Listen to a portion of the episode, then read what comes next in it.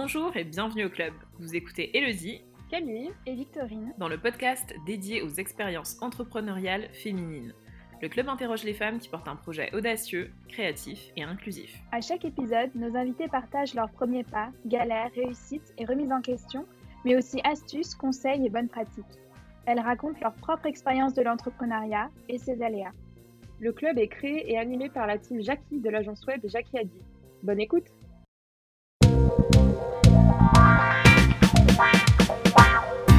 Bonjour à tous, aujourd'hui euh, donc nous sommes trois, moi Camille et Victorine et nous allons interroger Muriel euh, qui a monté son entreprise dernièrement et qui va nous parler un petit peu de son parcours euh, et on va échanger sur le sujet. Donc Muriel, merci beaucoup d'avoir accepté notre invitation, ça nous fait super plaisir de t'avoir et, voilà, donc je te laisserai te présenter un petit peu toi et ton entreprise. Coucou, bah merci beaucoup à toi Elodie de m'avoir invitée et à vous toutes tout simplement.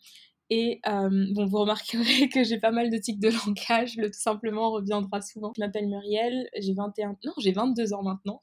Ça fait une semaine que j'ai 22 ans. Et euh, du coup, j'ai créé Utopia Paris, qui est une marque de cosmétiques principalement euh, dédiée aux, cheveux afro.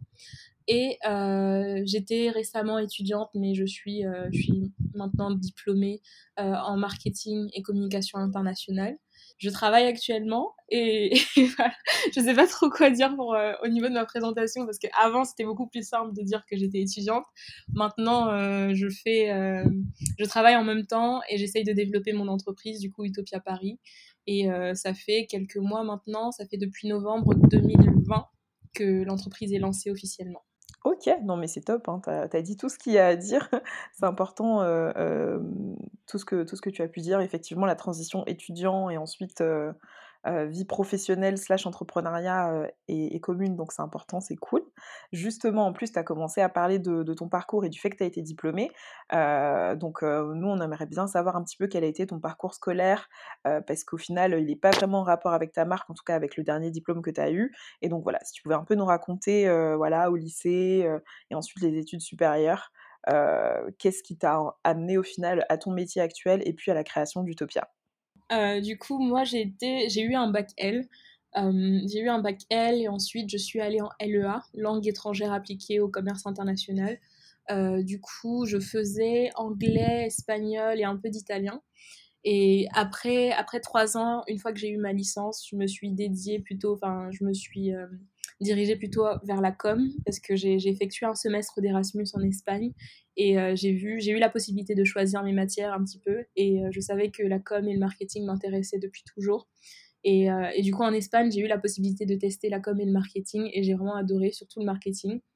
Et, et donc, de retour en France, je me suis dit vraiment, il fallait que je me dirige vers, vers la com et du marketing. et en France, en général, plutôt, euh, c'est plutôt des écoles privées qui proposent ce type de formation, en tout cas des bonnes formations. Euh, à la fac, c'est plutôt quelque chose d'un peu plus littéraire, plutôt dédié vers euh, la com pour, pour, pour finir journaliste ou quelque chose comme ça. Et moi, vu que je savais que je voulais vraiment me concentrer sur toute la partie business, plutôt entreprise, du coup, je suis partie dans une école privée qui s'appelle l'ISCOM. Je ne sais pas si ça fait si c'est intéressant à, savoir. Mais euh, du coup, euh, à partir de ma troisième année post-bac, euh, j'ai commencé la com et marketing international et j'ai effectué bah, les deux, les trois, les trois dernières années de, mes études là-bas dans la filière internationale. Et, et, ce qui était cool sur cette formation, ce que j'ai toujours voulu, c'est vraiment le côté international. J'ai eu la possibilité d'effectuer quasiment tous mes stages à l'étranger à chaque fois, toujours en Espagne, je suis pas allée loin. Euh, et, voilà, du coup aujourd'hui j'ai un diplôme euh, Master 2 en communication, internet, communication et marketing international. Et euh, je travaille en tant que marketing spécialiste pour une marque. Est-ce que, enfin la cosmétique j'imagine que du coup c'est une passion parce que tu n'as pas du tout fait d'études en rapport avec la cosmétique. Est-ce que tu pourrais peut-être un petit peu nous parler de ça et puis nous dire quelle a été ta motivation pour créer Utopia? Est-ce qu'il y a eu un élément déclencheur, un déclic dans ton parcours? Euh, je dirais pas que la cosmétique en, elle-même est une passion pour moi. Euh, c'est quelque chose que j'apprécie, mais je dirais pas non plus une passion. Euh, j'ai vraiment créé, je me suis vraiment intéressée par le enfin, j'ai vraiment été intéressée par le secteur, surtout par frustration. Et j'ai créé mon entreprise par frustration plus que par passion. bien sûr, les cosmétiques, j'apprécie parce que c'est quelque chose, c'est vraiment un outil je considère, je considère ça comme un outil de bien-être plus qu'au final un, outil, enfin quelque chose qui va nous permettre juste de modifier un petit peu notre apparence. Parce que moi, j'utilise beaucoup plus des cosmétiques soins qui vont m'aider à, me sentir bien et euh, juste à prendre soin de mon corps en général plutôt que euh, tout ce qui est la partie maquillage. Euh, donc vraiment, j'apprécie les cosmétiques, mais c'est pas non plus ma passion. Et j'ai vraiment plus eu l'idée d'Utopia par frustration, parce que j'ai commencé un petit peu mon, mon aventure capillaire dans le secteur un peu euh, comment dire, euh, dans la communauté noire afro-française, euh, il y a eu un mouvement, je dirais, dans début des années 2000, autour des années 2010, qui a beaucoup été influencé par, par les US, qui s'appelle le mouvement NAPI. D'abord, bien sûr, ça a surtout commencé aux US et ensuite ça s'est développé en France. Et, et, en fait, c'est un mouvement de femmes, principalement afrodescendantes, qui en fait la plupart du temps avant, il faut savoir que la plupart du temps avant, les femmes afrodescendantes ou africaines en général se défrisaient les cheveux. C'est un peu un espèce de lissage permanent qui est, qui est irrémédiable.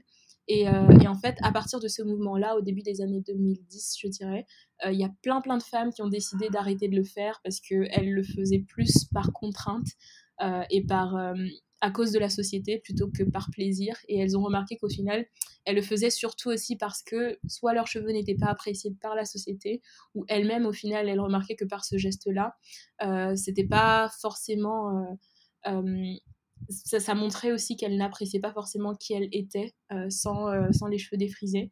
Et donc il y en a plein qui ont décidé d'arrêter de, de, se défriser les cheveux, euh, de couper du coup toute la partie qui était lisse pour laisser repousser les cheveux crépus qui sont en dessous, crépus ou bouclés ou frisés. Et, et du coup, c'est ce mouvement-là qui, moi, m'a touchée aussi au, fin fond du, de l'île de France, à travers les vidéos que je regardais, surtout d'américaines et beaucoup de françaises aussi quand même. Euh, qui faisaient du coup ce qu'on appelle leur big shop, euh, c'est-à-dire qu'elles coupaient leurs cheveux, euh, la partie défrisée de leurs cheveux pour laisser vraiment le, toute la racine qui du coup repoussera crépue ou bouclée ou frisée. Et, du coup moi j'en regardais énormément et du coup je, je voyais ces femmes-là qui découvraient leur nouvelle texture parce qu'en général quand tu es une femme afrodescendante ou africaine en général, tu as commencé. Le défrisage était un peu une tradition que tu commençais depuis toute petite. Moi, par exemple, je crois que je me suis défrisée autour de 10 ans à peu près. Non, même, même plus tôt. Je crois que c'était peut-être 8-9 euh, ans. Et euh, c'était un peu une tradition. Euh, et du coup, ce qui faisait que depuis très jeune, tu avais les cheveux défrisés et tu ne savais pas forcément quelle était ta vraie texture. Et euh, il y avait cette beauté-là que, moi, dans les vidéos que je regardais, les, les, femmes, du coup, découvraient un petit peu leur nouvelle texture et qui, au final, est leur texture naturelle de cheveux qui sont pas défrisés, en fait. Et, euh, et voilà, je, je, me bingeais à ce type de vidéo, j'adorais ça. Et à un moment, j'ai décidé moi aussi de me couper les cheveux défrisés parce que j'avais les cheveux défrisés. Et, euh, et pour les avoir euh, naturellement crépus, enfin, avoir ma nature de cheveux naturelle. Et, et, du coup, je me suis coupé les cheveux un été. D'ailleurs, j'ai fait une petite vidéo dessus que j'assume plus du tout. Du coup, je l'ai mise en privé sur ma chaîne YouTube. mais du coup, je me suis coupé les cheveux, j'ai commencé à en prendre soin. Et, et du coup, pareil, ces chaînes-là, ces mêmes femmes-là conseillaient des produits à utiliser pour, euh, pour faciliter un petit peu le, le coiffage et le soin de, de leurs cheveux, euh, qui est vraiment beaucoup plus différent que, euh, que, celui du type de cheveux caucasien, par exemple. et, et, du coup, ma frustration est vraiment née du fait que, à ce moment-là, quand j'ai fait le pas de, de, me couper les cheveux et de vraiment débuter cette aventure-là, de découvrir mon cheveu naturel, j'ai vraiment pas trouvé tous les produits les produits destinés à mon type de cheveux euh, autour de chez moi euh, de façon accessible euh, parce que la plupart des, produits qu'elle qu'elle proposait étaient soit des produits venant des US parce que à ce moment-là il y avait très très peu de produits enfin de marques françaises qui proposaient des produits dédiés aux cheveux crépus donc soit c'était des produits venant des US qu'il fallait chercher dans des, dans des magasins spécialisés dans Paris. Et à l'époque moi j'étais très jeune j'avais j'avais 14 euh, ans, enfin, je, je, sortais pas trop de ma banlieue, euh, donc j'étais un peu frustrée de ne pas pouvoir trouver tous ces cosmétiques-là et qu'il fallait autour de chez moi et qu'il fallait que j'aille dans Paris, dans des endroits spécifiques pour les acheter. En plus, ils étaient particulièrement chers. Et en plus, quand j'arrivais quand même à les acheter, ils étaient en anglais. Et à l'époque, j'étais pas forcément hyper. je parlais pas énormément, hyper bien anglais. Donc, j'ai eu ces, ces petites frustrations-là. Mais je me suis, j'étais frustrée, mais je m'étais pas dit euh, directement, euh, oui, enfin, je vais, je vais me lancer dans une entreprise. C'est vraiment au fur et à mesure, plus les années passaient, plus je voyais que, en fait, cette frustration-là, c'est, c'est plein, plein de petits problèmes qui ont grandi, qui ont grossi, pardon. Et euh, en fait, il faut savoir que moi, j'ai, j'ai une famille de que de filles et on est, on est quatre filles du coup. Et les cheveux, c'est vraiment une affaire importante parce que, enfin il va falloir, enfin, il faut prendre soin des cheveux de ces quatre filles-là. Et moi, je suis la plus grande et en général, ça passe aussi par moi qui dois les aider à le faire. Et en fait, j'ai vu que bah, ces frustrations que j'arrivais à gérer pour moi, bah, fait, elles, ne m'atteignaient pas que moi. Euh, il fallait aussi le gérer avec mes petites sœurs qui, elles aussi, devraient aller grandir un jour. Il faudrait les former. Il faudrait, parce que elles aussi, j'ai effectué leur big shop parce qu'elles aussi avaient les cheveux défrisés et euh, elles sont passées au naturel tout comme moi. Mais pareil, en fait, la frustration que moi j'avais ressentie de ne pas pouvoir trouver des cosmétiques pour moi euh, localement euh, adaptés à mes cheveux crépus, bah, en fait, elles aussi, elles allaient le subir. Et, pareil, la frustration a grandi grâce à ça. Et je me rappelle surtout aussi, en fait, je pense que ça, c'était vraiment le déclic majeur. Parce que quand j'avais ce, ces petites frustrations qui s'accumulaient, je me disais juste, bon, un jour peut-être euh, je, créerai quelque chose, mais vraiment pas hyper sérieusement. Euh, le vrai, je dirais, déclic, en tout cas le jour où j'ai été le plus frustrée, c'est le jour où ma petite sœur, euh, qui avait peut-être, elle avait 6 ans, 6 ans, 5 ans à l'époque, non, non, 6, 7 ans plutôt à l'époque, euh, qui m'a dit, enfin, elle était très, pareil, elle est rentrée dans sa période vidéo YouTube. Franchement, les vidéos YouTube ont beaucoup impacté euh, cette histoire-là. Et, euh, et, du coup, elle regardait souvent plutôt des filles blanches, des filles caucasiennes qui, montraient leur, leur, routine, que ce soit soin de, des cheveux ou que ce soit soin de, back to school ou, des, des routines comme ça, des, des vidéos comme ça que tu regardes quand tu es très jeune. et du coup, je me rappelle qu'un jour, on discutait et elle venait, elle m'a dit ah je regrette un petit peu euh, pourquoi Dieu m'a créé noir euh, et je lui demande mais pourquoi tu me dis ça? Enfin, parce que enfin c'est comme ça c'est tout. Et, euh, et, moi je lui dis enfin oui du coup je lui dis que c'est tout. Et elle elle me dit enfin je lui demande pourquoi pourquoi elle dit ça. Et elle me dit ouais j'aurais bien aimé avoir les mêmes cheveux et la même couleur de peau que, que mes amis. C'est vraiment c'est vraiment compliqué entre guillemets d'être d'être noir et enfin toutes les coiffures que j'aimerais faire avec mes cheveux, je peux pas vraiment les faire. C'est vraiment c'est vraiment ce jour-là que enfin je me suis sentie un peu faible. Je me suis dit mais enfin tu genre enfin c'est les euh, les petites frustrations que moi je, vivais et au final vu que j'étais grande, j'arrivais à me quand même à, passer au-dessus. Euh, je voyais que ces petites frustrations-là, le côté un peu superficiel qu'on peut donner aux cheveux ou, euh, ou, à autre chose, en fait, ça atteint vraiment mentalement, en fait, le, le fait de pas pas forcément avoir des, produits accessibles pour nous, des représentations de personnes comme nous qui, qui, nous montrent comment prendre soin de nos cheveux. Euh, au quotidien, par exemple, ça impacte parce qu'au final, euh, ma petite sœur, au final, on voit que c'est plus euh, le manque de représentation, je pense, qui a impacté son, qui l'a impacté mentalement et qui l'a poussé à penser comme ça. Parce que je pense que si elle avait d'autres exemples ou euh, facilement, moi par exemple, à la maison, si j'avais, euh, si naturellement on n'avait pas eu de problème, je dirais pas que c'est la seule source de problème, euh, le fait de, manquer de produits accessibles ou de représentation de personnes comme elle, que ce soit dans les médias, comme elle et comme moi, que ce soit dans les médias ou partout en général, qui ont uniquement causé cette, cette remarque-là. Mais je pense que c'était vraiment, ça a joué un énorme rôle. Et c'est vraiment de là que, euh, que Utopia est né parce qu'en fait, je me suis dit que plus que créer une entreprise, j'aimerais vraiment euh, avoir un impact sur, euh, sur la société. Ça peut paraître un peu prétentieux, mais j'aimerais changer les choses, pas uniquement juste en créant une marque de cosmétiques pour créer une marque de cosmétiques parce qu'on n'en a pas assez, mais j'aimerais vraiment que demain, moi, je puisse changer les choses avec ma marque au niveau des représentations, avoir plus de représentations parce que même s'il existe des marques qui s'adressent euh, aujourd'hui, qu'il existe un peu plus de marques qui s'adressent aux, euh, aux, femmes afrodescendantes et africaines en général, c'est toujours j'ai l'impression que les femmes afro sont toujours représentées comme un quota plutôt que vraiment ont une place centrale dans, dans soit la représentation de la marque, soit dans le média. Et moi, je j'aimerais plus que ce soit un quota ou j'aimerais plus que ce soit euh, euh, les femmes qui soient utilisées un petit peu plus pour, euh, pour représenter de la diversité. Et j'aimerais vraiment qu'elles soient représentées comme toutes les autres femmes de façon normale et qu'elles ne se sentent pas à part en fait. Et c'est vraiment quelque chose que j'ai ressenti en grandissant et que je pense que ma petite sœur aussi a ressenti en se disant que ok, je préférais me fondre dans la masse et être comme tout le monde et pouvoir faire vraiment euh, comme toutes mes copines, plutôt que de me sentir différente en fait. Et au final, j'ai pas j'ai pas envie que euh, de me dire tous les jours et de devoir former euh, que ce soit mes enfants ou que ce soit je ne sais pas les des petites filles ou les petits garçons noirs ou afrodescendants en général que je rencontrerai pour leur dire que pour essayer à chaque fois de leur dire que ok tu es différent mais tu dois l'accepter non enfin pour moi j'ai juste envie qu'ils qu'ils qu'ils se sentent qu'il ou qu'elle se sentent comme les autres en fait. C'est vraiment mon but, c'est vraiment d'essayer de pouvoir euh, changer les choses, mais à un niveau un peu plus sociétal plutôt que uniquement euh, d'entreprise. Euh, mais, mais voilà, enfin bref, voilà, je suis partie loin, je suis vraiment désolée.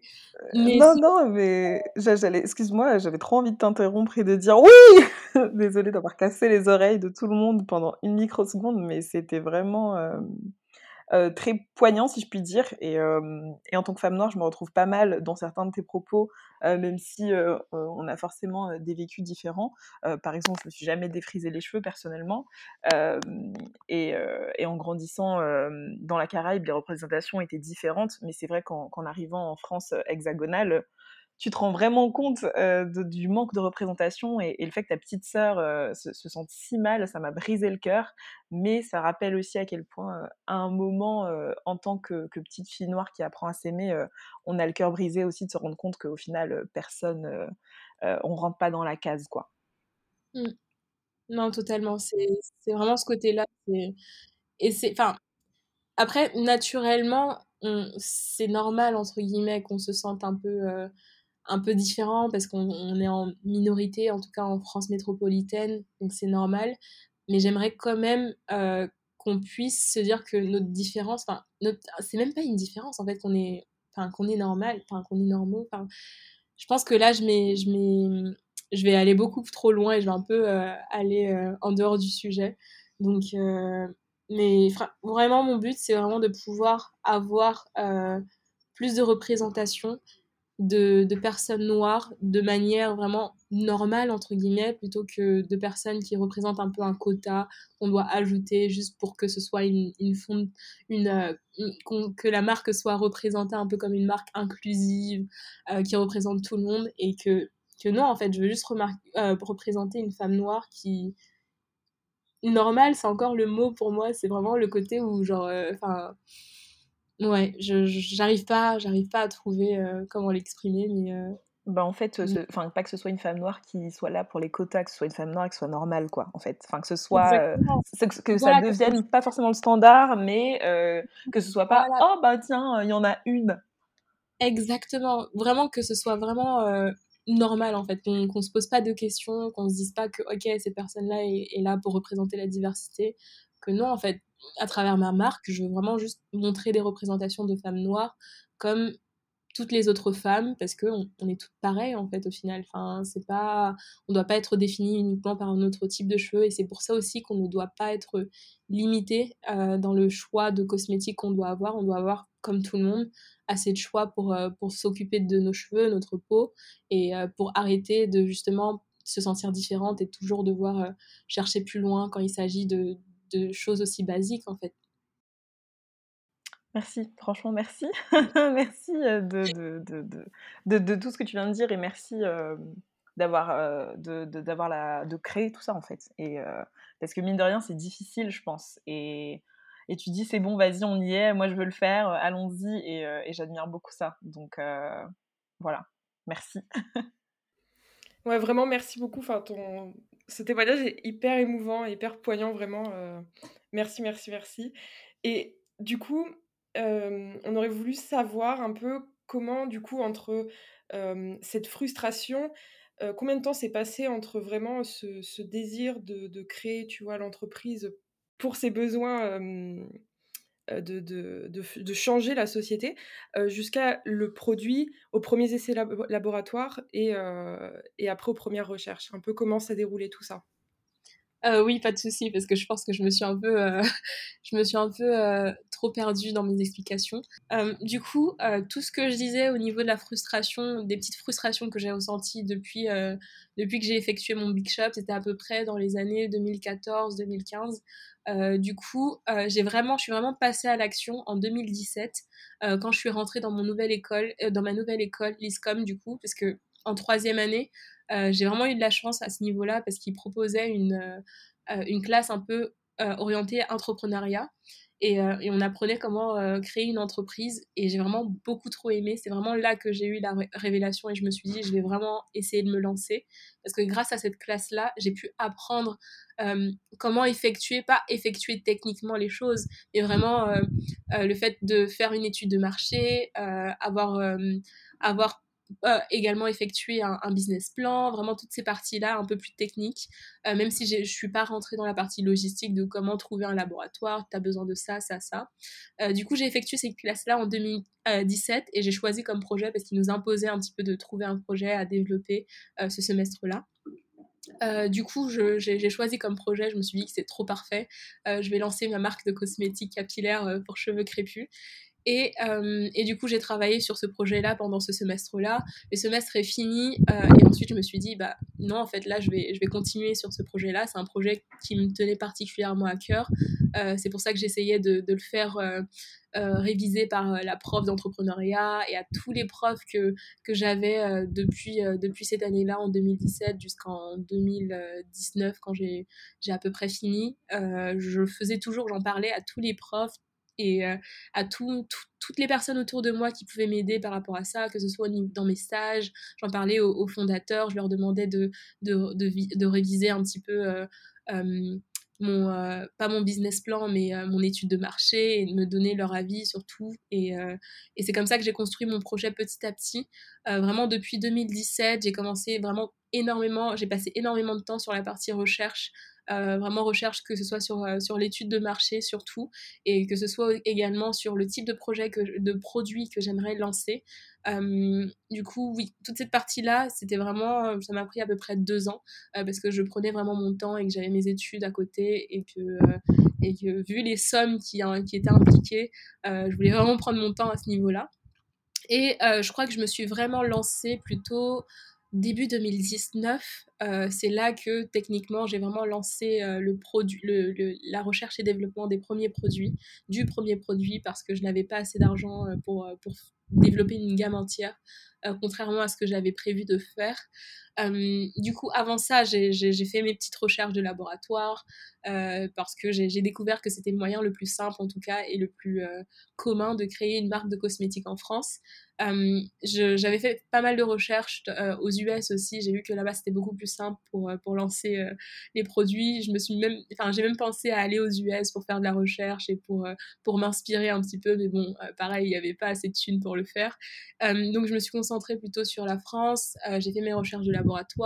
2019, j'ai lancé la formulation du premier produit qui s'appelle Soleil Vert, qui est un masque de nutrition intense pour les, pour les cheveux et j'ai commencé plutôt par un masque. Enfin, j'ai eu j'ai pensé énormément au type de produit, le premier produit que j'allais lancer, parce que comme je le disais, j'avais toute une gamme en tête et je me suis dit waouh, ok. Du coup, au final, j'ai, d'après mes recherches, j'ai uniquement la possibilité de financer un seul produit jusqu'au bout, lequel je vais lancer, parce que je me disais que commencer par un shampoing, par exemple, c'est pas forcément le produit que qu'on achèterait uniquement euh, et surtout si je le vends sur internet. Euh, du coup, je me suis dit qu'un masque, c'est un produit qu'on utilise de façon occasionnelle et qu'on euh, sur lequel on investirait un petit peu plus et que potentiellement on n'aurait pas trop de problèmes à acheter uniquement seule sur Internet. Donc c'est pour ça que j'ai fait le choix de, commencer par le masque. ensuite, j'ai, la, recherche et développement m'a pris pas mal de temps.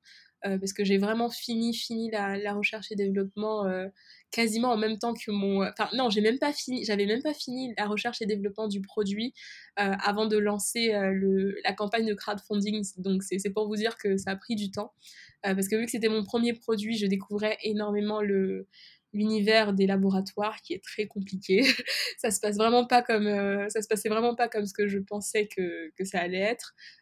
c'est beaucoup plus il y a beaucoup plus de distance quand moi je m'imaginais dans ma tête par exemple avoir une relation privilégiée avec le, le chimiste lui dire euh, vraiment ok moi je veux ça. Du coup lui qui l'ajoute en live dans ma formule on, fait les choses ensemble alors que pas du tout t'envoies ton brief et ensuite on t'envoie les échantillons et tu testes. Euh, j'ai pris aussi le temps euh, d'aller sur place pour essayer de de rencontrer le laboratoire, de, vraiment lier une relation parce que comme je vous l'ai dit au début du podcast, j'aime beaucoup voir les gens et sentir leur énergie, entre guillemets.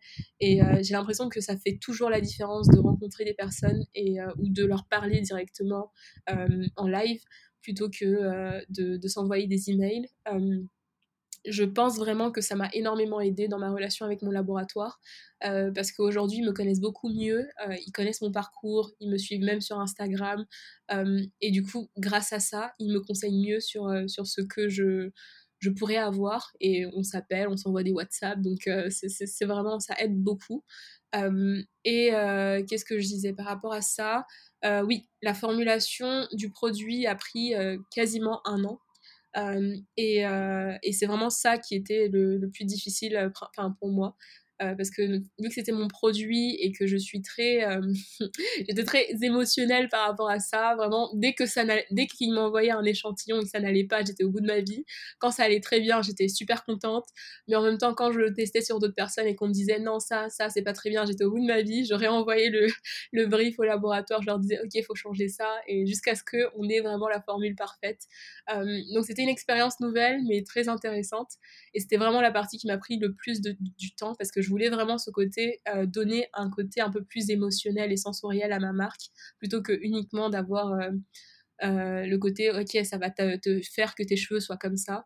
je voulais vraiment le côté où ce soit agréable à utiliser, comme je vous ai dit que, en fait, pour moi, les cosmétiques, c'est un côté plus plus émotionnel et plus sensoriel et plus bien-être que uniquement un peu superficiel du côté ok ça va ça va changer ça sur tes cheveux ou sur ta peau donc c'est vraiment la partie que je voulais travailler le plus et, et je suis contente aujourd'hui parce que je pense que j'ai réussi à le faire, en tout cas sur un produit, donc il va falloir le, répéter sur, euh, sur toute la gamme.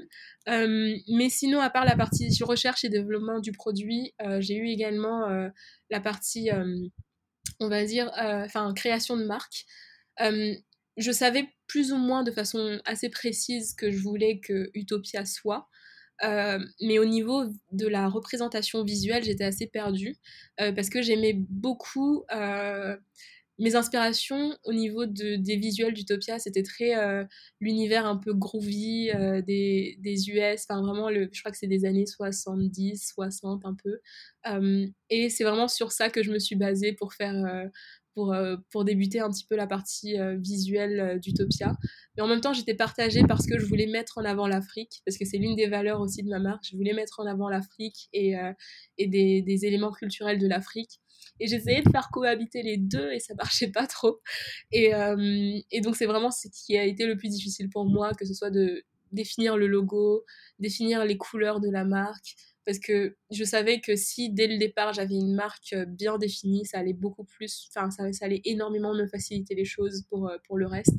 Mais tant que je n'arrivais pas à visualiser clairement la marque, euh, j'étais énormément frustrée et je continuais à travailler cette partie-là à fond parce que pour moi, c'est vraiment la base d'avoir un produit euh, de qualité et bien, euh, bien fini, et euh, ainsi qu'avoir une marque solide qu'on pourrait expliquer facilement. donc c'est vraiment ce sur quoi je me suis concentrée lors de, de, la préparation un petit peu et la création de la marque du coup, est-ce que tu considères, enfin, est-ce que tu as trouvé ça difficile de mmh, rentrer dans le domaine de la cosmétique ou pas? Parce que bon, on voit que tu as quand même fait un bon benchmark et que tu t'es quand même bien bien renseigné, mais est-ce que c'est difficile comme domaine d'y rentrer et juste d'y être? C'est hyper difficile, c'est hyper difficile. là, tout de suite, je pense que le plus difficile, c'est que de un, en général, quand tu es une petite marque, on ne te prend pas du tout au sérieux. Euh, moi, j'ai fait plein, plein, plein d'étapes. Franchement, euh, je sais que sur ma chaîne, il y a pas mal de personnes qui me contactent. Euh, j'essaye de partager justement, enfin, le but de ma chaîne, c'était vraiment de partager mon aventure parce que j'ai tellement galéré à ce niveau-là pour débuter dans les cosmétiques. et je reçois pas mal de messages de personnes qui me disent Ok, j'ai commencé ma recherche de laboratoire, mais j'ai pas trouvé. Est-ce que tu peux me donner le nom de ton laboratoire Je dis eh, Frère, moi j'ai tellement galéré pour cette partie-là que je pense que tu dois juste continuer, tu dois vraiment tout donner parce qu'en fait, moi, pour trouver, euh, pour, avant de commencer à travailler avec le laboratoire, j'ai vraiment eu euh, un peu plus d'un an de recherche vraiment de laboratoire. Et en fait, je suis passée par énormément d'étapes. De un, j'ai fait la recherche, ce que je conseille toujours, c'est vraiment, j'ai fait la recherche sur, euh, sur Google, tout, simple, tout simplement de laboratoire. J'en ai contacté plusieurs. Euh, j'ai pas eu les réponses de, de, la part euh, de, des laboratoires directement. J'ai dû les relancer, en appeler certains. Ensuite, aller à, à des. Euh, comment on appelle ça? Pas des forums, mais des. des, des rassemblements professionnels euh, qui étaient payants pour euh, avoir un badge professionnel et rentrer juste pour pouvoir leur parler. Euh, et même avec ça, quand je suis allée à ces rassemblements-là, on me prenait toujours pas au sérieux. Je leur expliquais, je leur disais oui, je suis la fille qui vous avait envoyé un email et que vous avez snobé. Est-ce que vous pouvez me répondre du coup maintenant? Et malgré tout, il y a, y, a, des laboratoires, c'était principalement des laboratoires parisiens qui m'ont toujours pas répondu. J'ai pu rencontrer également le laboratoire avec lequel je travaille là-bas directement et eux m'avaient toujours répondu vraiment aucun souci. Euh, mais c'est vraiment ce côté-là que premièrement, vraiment, ils te snobent euh, quand ils voient que tu n'as pas de budget. Et en plus, à, cette époque-là, je crois que j'avais pas encore créé mon statut de marque, euh, d'entreprise, pardon. Et potentiellement, je pense que les professionnels checkent ça quand même. Ils regardent un petit peu, ils vérifient si tu as, si as une entreprise et ils regardent un petit peu le capital que tu as pour te prendre sérieux. Euh, mais moi, j'avais pas tout ça. Et, euh, et en plus, j'étais jeune. Je crois que j'avais genre 18 ans à l'époque. Donc, euh, avec ma petite tête, je venais leur voir. Je me dis, ah ouais, je vais créer une marque de cosmétiques. Est-ce que vous pouvez m'aider? Je crois qu'ils me prenaient pas trop sérieux par rapport à ça. Donc, après cette partie-là, il y a le côté où ils sont pas mal hermétiques, malgré le fait que j'ai pu au final trouver un laboratoire, même quand je communiquais avec eux. en fait, ils sont déjà dans leur routine qu'ils ne considèrent pas forcément le fait que toi, tu ne viens pas du, euh, du monde de la cosmétique et que tu ne sais pas ce que ça marche, tu ne sais pas ce que ça veut dire euh, une formule orientée naturelle, même si tu t'en doutes un petit peu, ou une formule, euh, une formule ah, pardon, je perds les mots, mais en fait, ils ont, ils ont leur langage à eux, professionnel, que toi, tu ne connais pas, et ils ne vont pas forcément t'introduire à ce langage-là si tu ne poses pas les questions.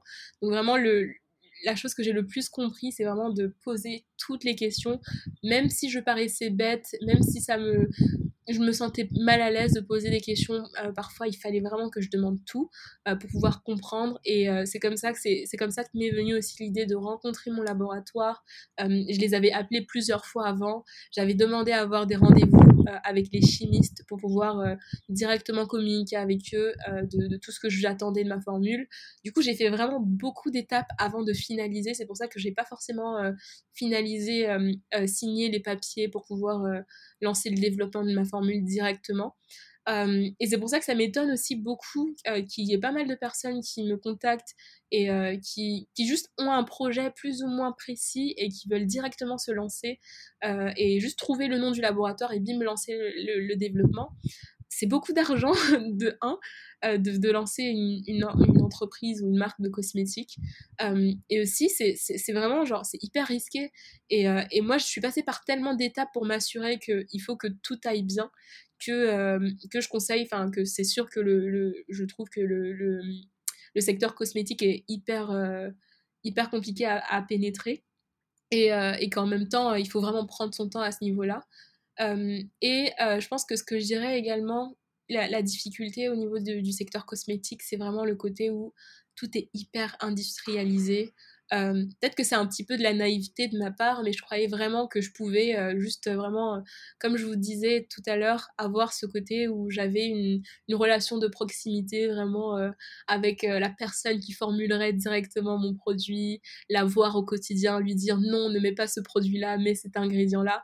Bon, tout ça, je peux le faire, mais tout se passe vraiment par email et ça casse un peu mon délire et mon rêve que j'avais de, pouvoir tout construire en live. Mais c'est vraiment ce côté-là où tout est industriel, où tout passe par des emails, où tout est compliqué à mettre en place parce que, en fait, ton laboratoire travaille avec un fournisseur qui travaille avec un fournisseur qui travaille avec un autre fournisseur. Donc, c'est jamais si demain tu veux par exemple, moi, mon objectif sur le long terme, ce serait d'avoir euh, la matière première brute en cosmétique, parce que pareil, c'est quelque chose que tu ne sais pas si tu n'as pas, euh, si pas d'expérience dans les cosmétiques. Et moi, je ne savais pas au début. Euh, je m'étais dit que le beurre de karité qu'ils mettaient dans, mon, dans, mes produits, c'est que du beurre de karité tout simple. non, en fait, la plupart des, des, ingrédients et des matières premières qui sont utilisées sont soit désodorisés, sont ouais, très souvent désodorisés pour, pour, pour qu'elles soient un peu plus uniforme et que pour avoir un résultat un peu plus plaisant. Mais au final, ça détruit un petit peu euh, les, euh, les propriétés euh, naturelles des produits. Et c'est quelque chose que j'ai appris après et que je me suis dit, non, bah, je veux changer, je préfère avoir de la matière brute. et ça, pareil, si tu veux changer ça, bah, c'est compliqué. Le laboratoire va te facturer déjà plus parce que il veut, pour lui, il considère qu'il doit rechercher un fournisseur en particulier qui va lui fournir du beurre de karité brut potentiellement, si tu, par exemple, si toi tu veux un beurre de karité euh, d'une coopérative ou d'un petit village euh, en Afrique, euh, pareil, il va te facturer plus et il va te demander des documents en particulier, il va te facturer des tests de, je ne sais quoi. si tu, veux, je sais pas, un parfum particulier comme ce que j'ai eu, parce que moi, par exemple, ce qu'on m'a proposé, c'était des parfums déjà faits qui existaient potentiellement déjà euh, et qui ne me satisfaisaient pas du tout. Euh, j'ai demandé à fabriquer mon parfum sur mesure et ça, pareil, c'était toute une histoire parce que il fallait trouver le bon fournisseur, le bon parfumeur qui, acceptait de produire dans mes quantités, dans mon style. Dans... c'était, c'est vraiment ce côté-là où vraiment rien n'est simple parce que c'est très, c'est un milieu, milieu au final naturellement très industriel et que et qu'une chose n'est pas, n'est pas aussi facile que, que ce qu'on pense. Euh, euh, oui, c'est vraiment cette partie-là. C'est, vraiment le côté où rien n'est simple et que c'est tellement une industrie tellement grande où vraiment les quantités également euh, sont hyper importantes. plus tu commandes en quantité, mieux c'est. Et quand tu débutes, tu n'as pas forcément assez d'argent pour pouvoir commander en quantité. donc c'est compliqué. c'est un milieu assez hermétique et assez cher. Euh, et, je dirais que c'est vraiment ce qui rend tout ça difficile. Ok, ça marche, super intéressant. C'est aussi ce que, ce que Camille euh, de Mélanie nous avait dit par rapport à la cosmétique, donc c'est intéressant d'avoir vos deux avis euh, par rapport à ça. et, du coup, ce que j'aimerais te demander, c'est quelle a été donc, enfin même si j'ai l'impression que c'est surtout l'étape du coup de d'élaboration de, produits avec le laboratoire qui était la plus difficile, mais voilà, quelle a été l'étape la plus difficile dans, ton parcours et surtout donc quelle a été aussi l'étape que tu as préférée dans la création d'Utopia au global quoi? L'étape la plus difficile, au final, je pense que l'étape la plus difficile, c'était vraiment pas le développement de la formule, c'était vraiment le, crowdfunding, la campagne de crowdfunding, parce que c'était l'étape la, la, plus incertaine et l'étape que je ne contrôlais pas. C'était vraiment, je donne mon projet aux, gens et c'est à eux de, de, décider du futur de mon projet. Euh, parce que du coup, j'ai euh, j'ai effectué une campagne de financement participatif euh, pour lancer la production parce que j'avais pas assez d'argent pour financer la production de mes produits. Et, et donc oui, c'était vraiment la l'étape la plus difficile pour moi et surtout la plus stressante. Euh, parce que comme je disais j'ai du mal à gérer tout ce qui n'est pas qui ne dépend pas de moi. Et, euh, et je j'aime pas que j'aime trop contrôler mais j'aime bien quand même m'assurer du résultat des choses. Et la campagne de crowdfunding c'était pas ça jouait un peu avec mes nerfs et avec mes émotions. C'était c'était compliqué. Euh, et l'étape que je dirais que j'ai le plus préférée c'était vraiment toute la période de recherche et de ouais, de recherche sur le projet. Vraiment toute la période où je décidais de... Je, recherchais sur le marché euh, pour savoir, OK, combien de consommateurs seraient intéressés. Euh, de, de, rechercher quelle orientation je voulais donner à ma marque. Ça changeait tous les jours parce que j'y pensais tous les jours. Et dès que je voyais quelque chose de nouveau qui m'intéressait, je me disais, oh, je veux trop ça sur ma marque.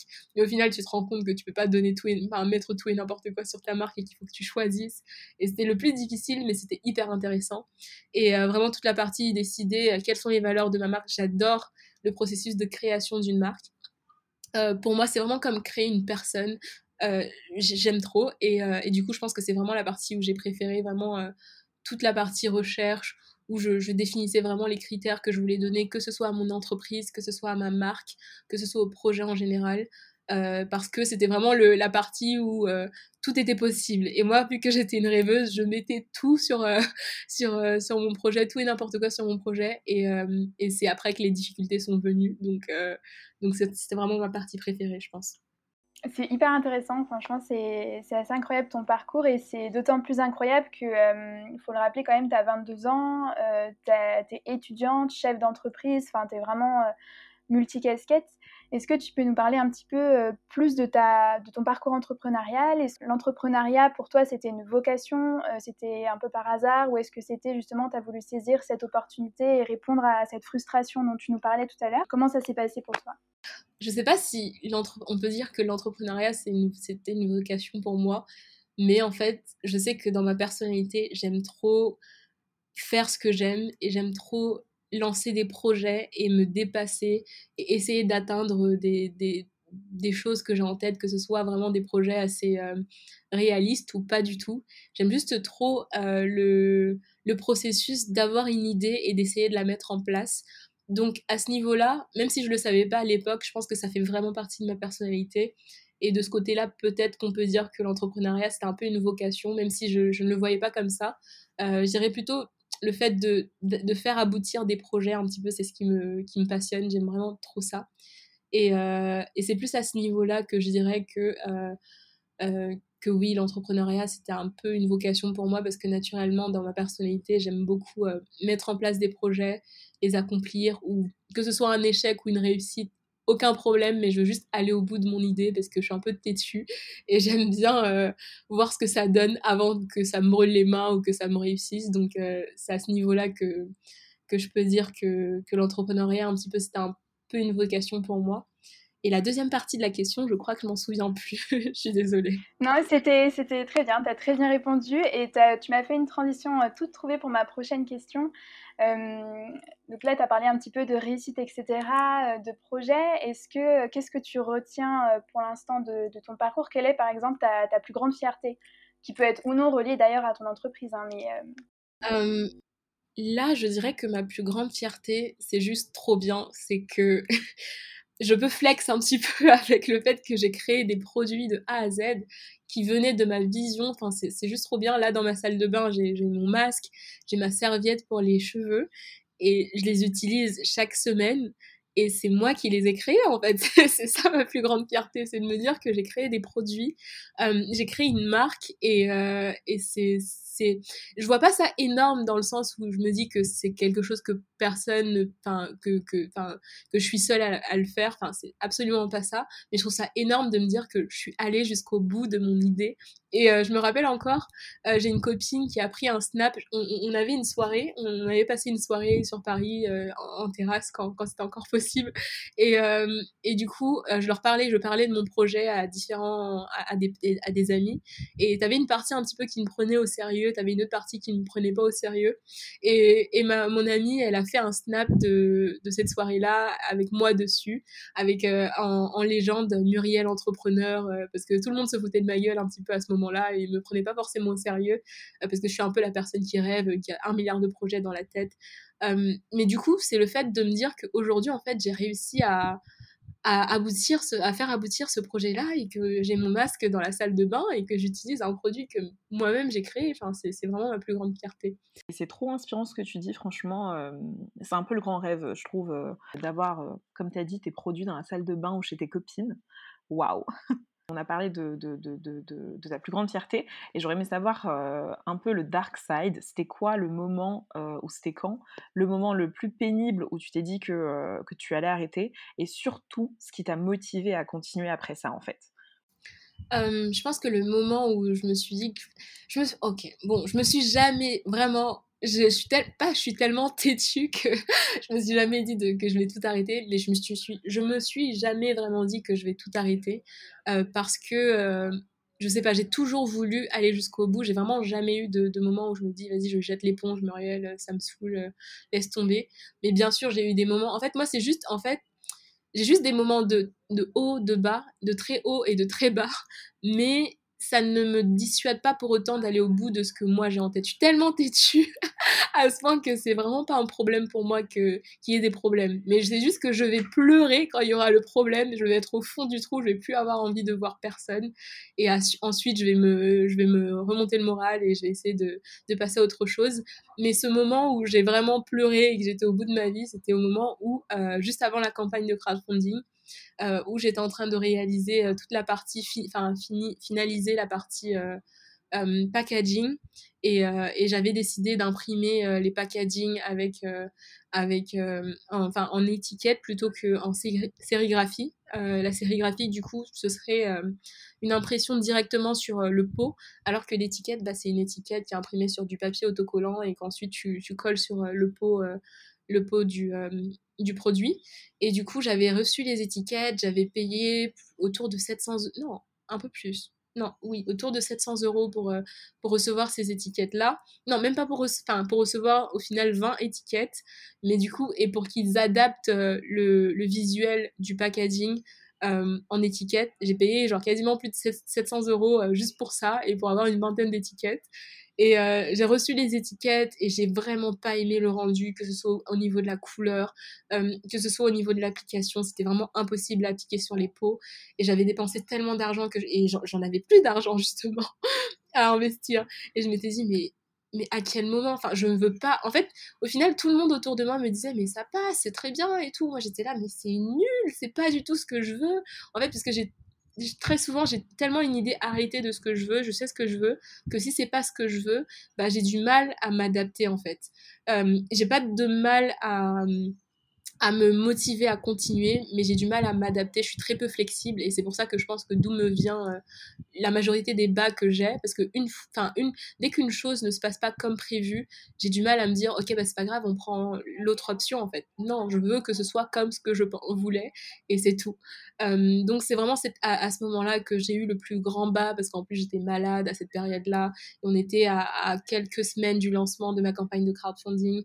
Rien n'était prêt, j'avais même pas la vidéo, il y avait tellement de choses à faire. J'étais en mode, euh, vas-y, on va, on va juste lancer ça dans, un mois, dans deux, dans deux mois.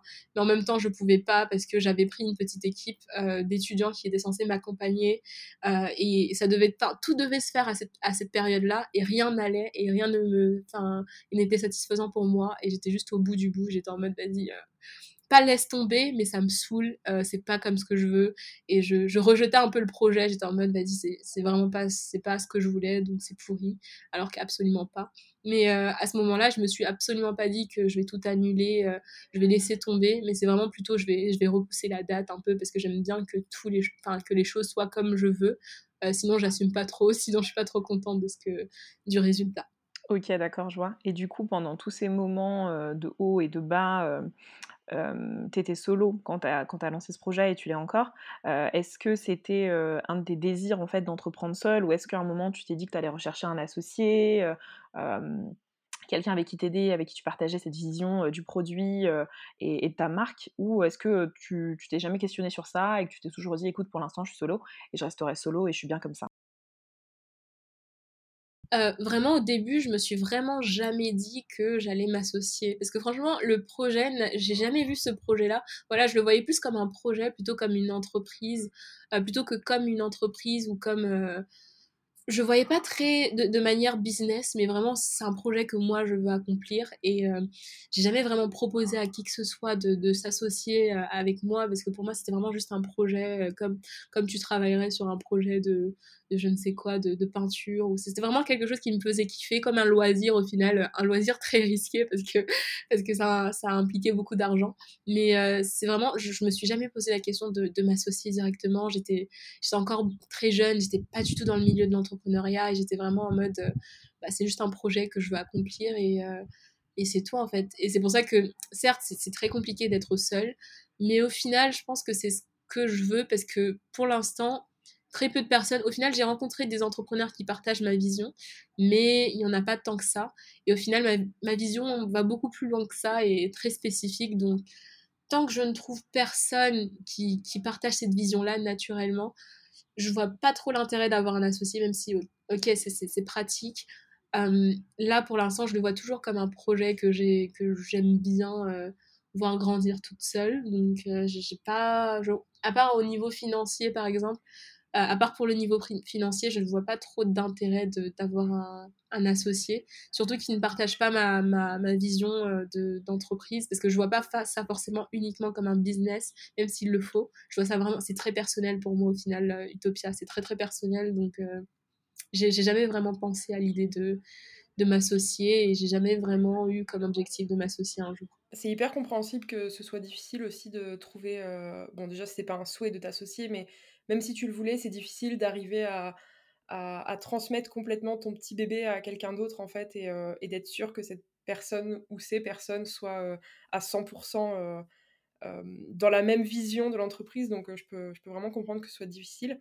Comment tu arrives malgré tout, parce que tu es toute seule, à gérer ta vie à côté? Parce que bon, tu, tu n'as pas que Utopia du coup, et comment tu arrives à tout concilier? Au début, c'était pas trop compliqué parce que j'étais étudiante et malgré le fait que tu as des devoirs ou tu as des petits contrôles, tu as des petits partiels, ça reste hyper gérable, euh, malgré le fait que j'ai beaucoup de gens qui me disent euh, en étant étudiant, euh, c'est compliqué de lancer son entreprise. Moi, je trouve que c'est après que ça va être compliqué et c'est ça que je vois maintenant. En étant étudiant, on a des vacances, on a les week-ends.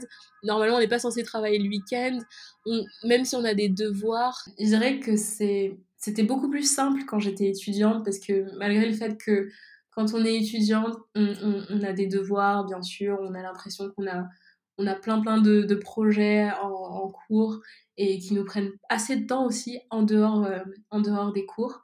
Euh, on a quand même des vacances, on a quand même le week-end, on a quand même, quand on n'est pas en cours, on a quand même les cours chiants aussi dans, les, dans lesquels on peut travailler.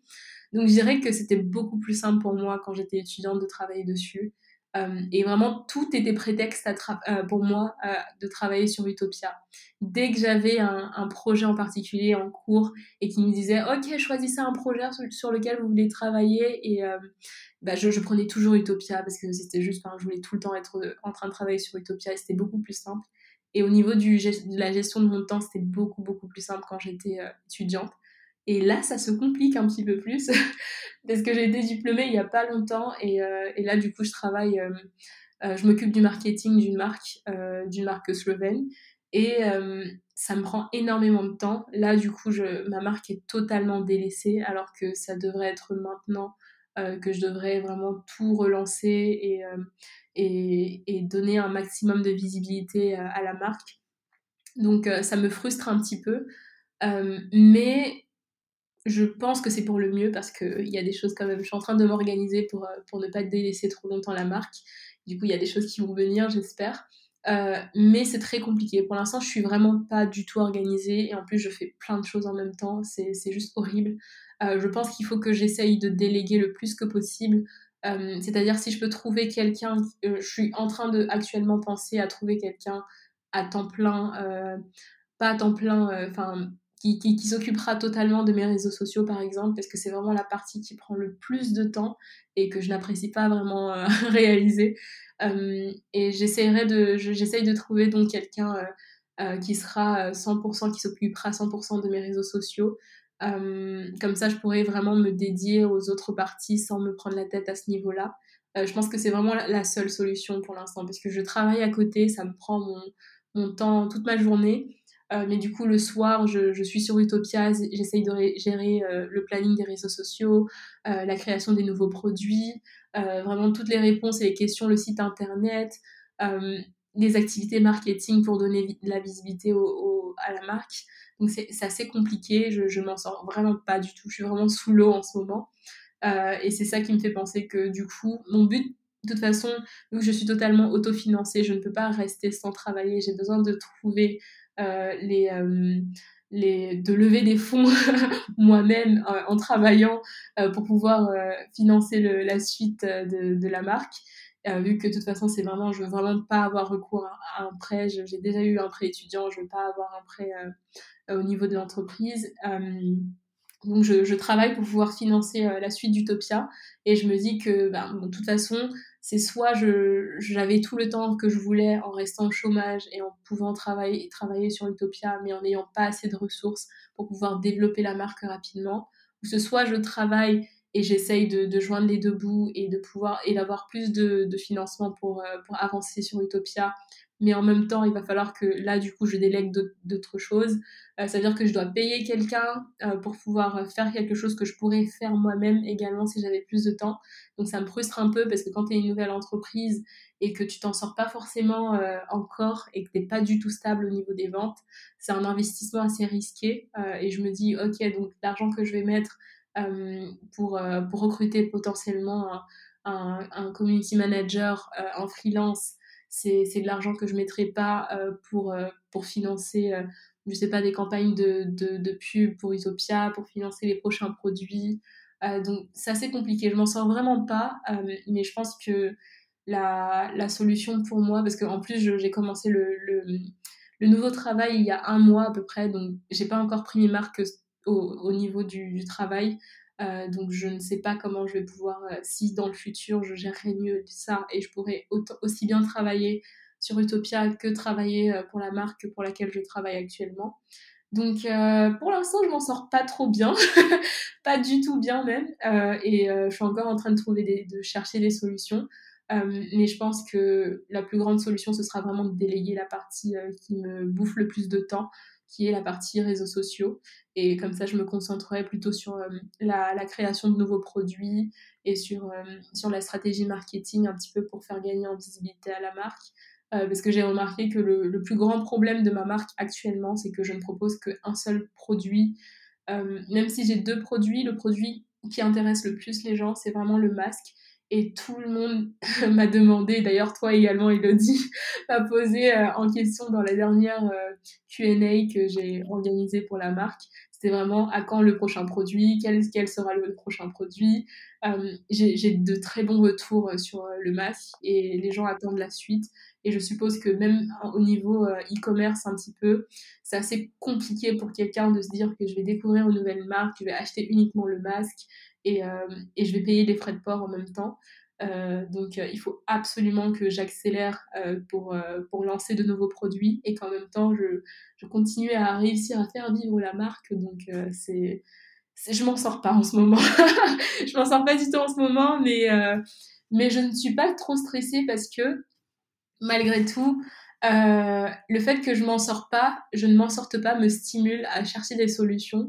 Et là, j'ai trouvé une nouvelle orientation que je veux donner à ma marque et je pense qu'elle va être puissante et je pense qu'en tout cas elle ira toujours plus loin vers, euh, la vision de base que j'avais et je suis très très heureuse.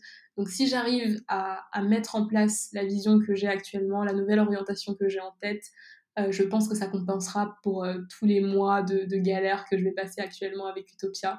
Mais il me faut du, financement, il me faut continuer à travailler pour pouvoir financer les prochains produits et financer la vision que j'ai euh, pour la suite, pour la marque. Donc je m'en sors pas, mais j'ai pas l'impression que je, je stresse pas tant que ça par rapport à ça. Je, je, pense que c'est normal et que c'est juste une étape. Et tant que je ne suis pas en mode j'abandonne totalement, ça va, c'est pas, c'est pas dramatique.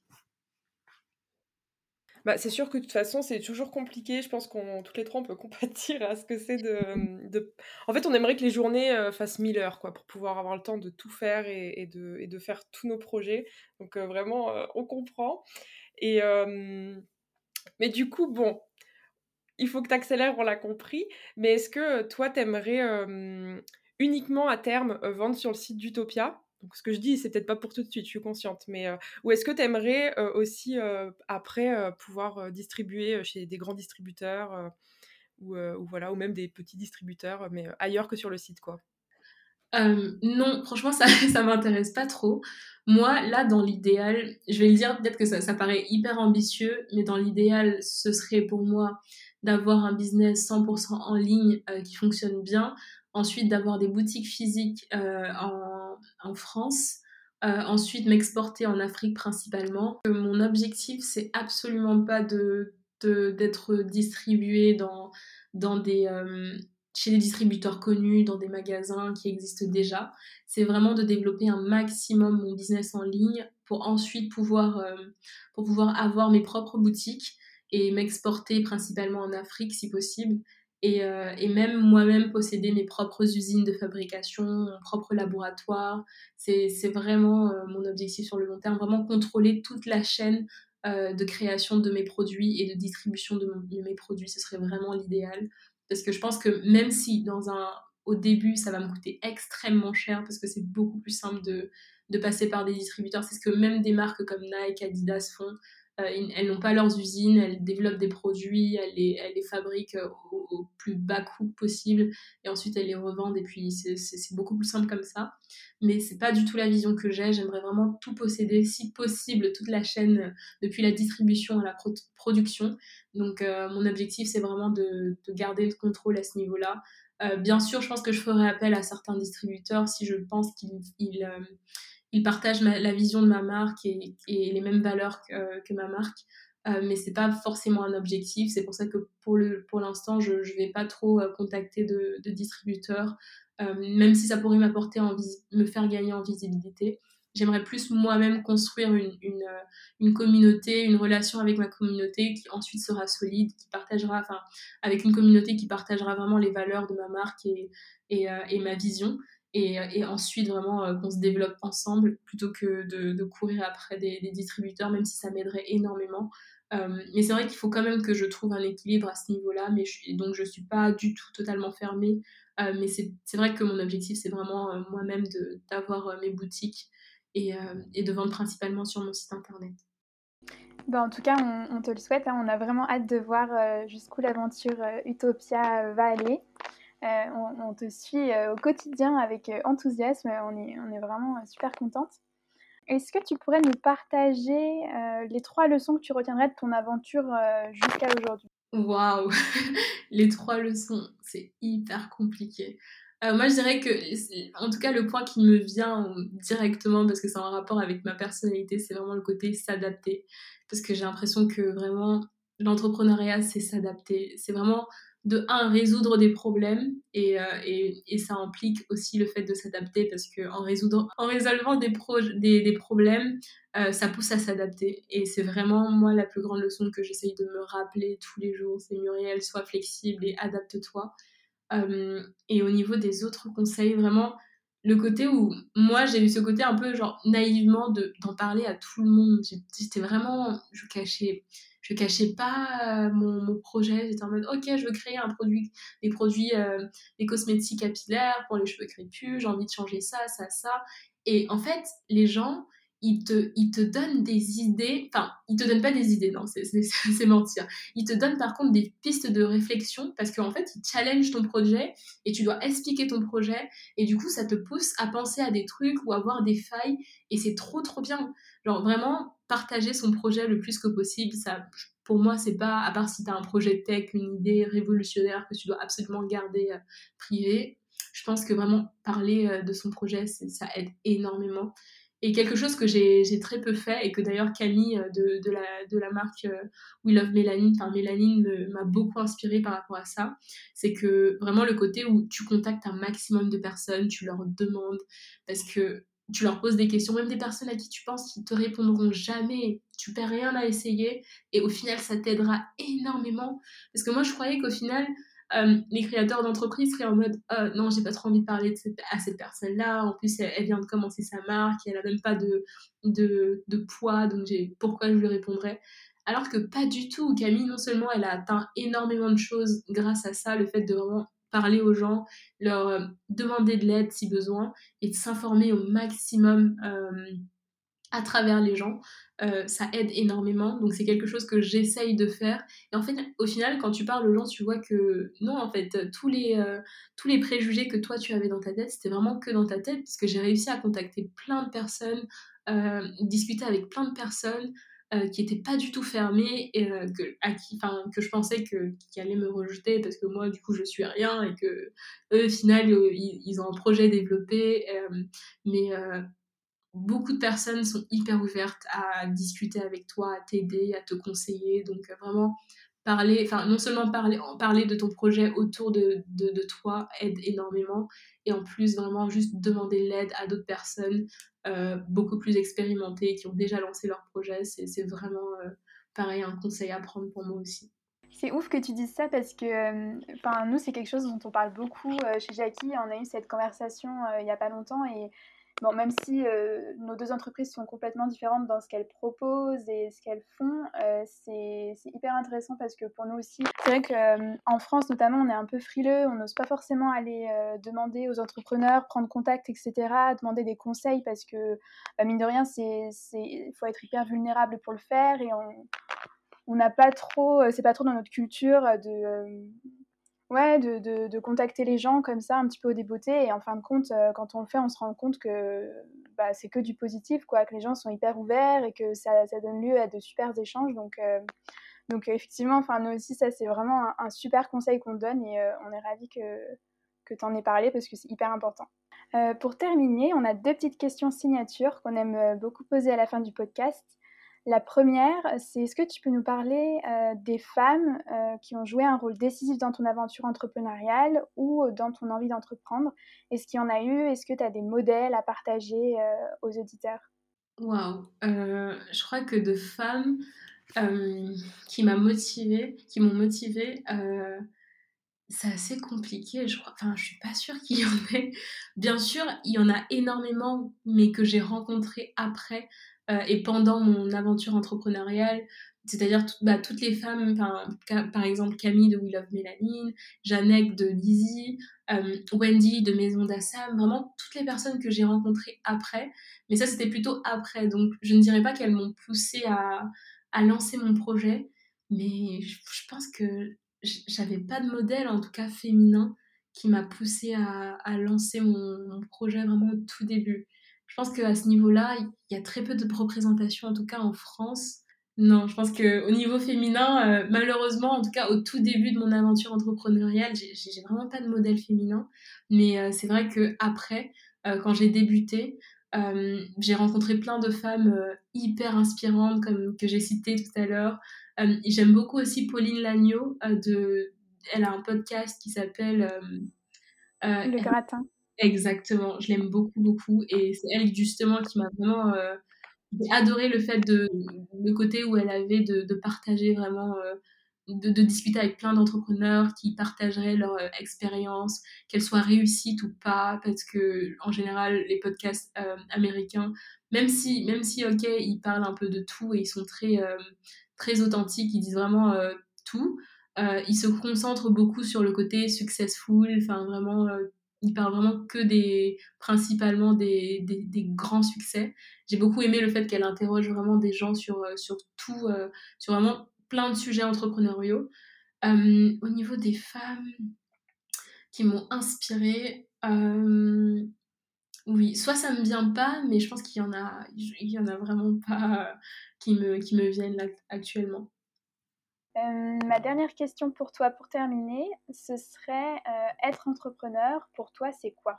Hum, Je dirais que être entrepreneur, c'est vraiment le côté où, comme je disais, vraiment résoudre des problèmes, apprendre à résoudre des problèmes. On croit que, en tout cas, moi, j'ai une vision, je suis, comme je dis depuis le début, je suis très rêveuse et j'ai une vision assez idéaliste du monde et je suis un peu naïve parfois et je me disais que être entrepreneur, c'est vraiment juste... Euh, bah, en fait, tu as un projet dans la tête et tu d'accomplir ce projet-là. Mais je, je, zappais totalement la partie où, euh, en fait, tu auras plein de problèmes que tu devras résoudre.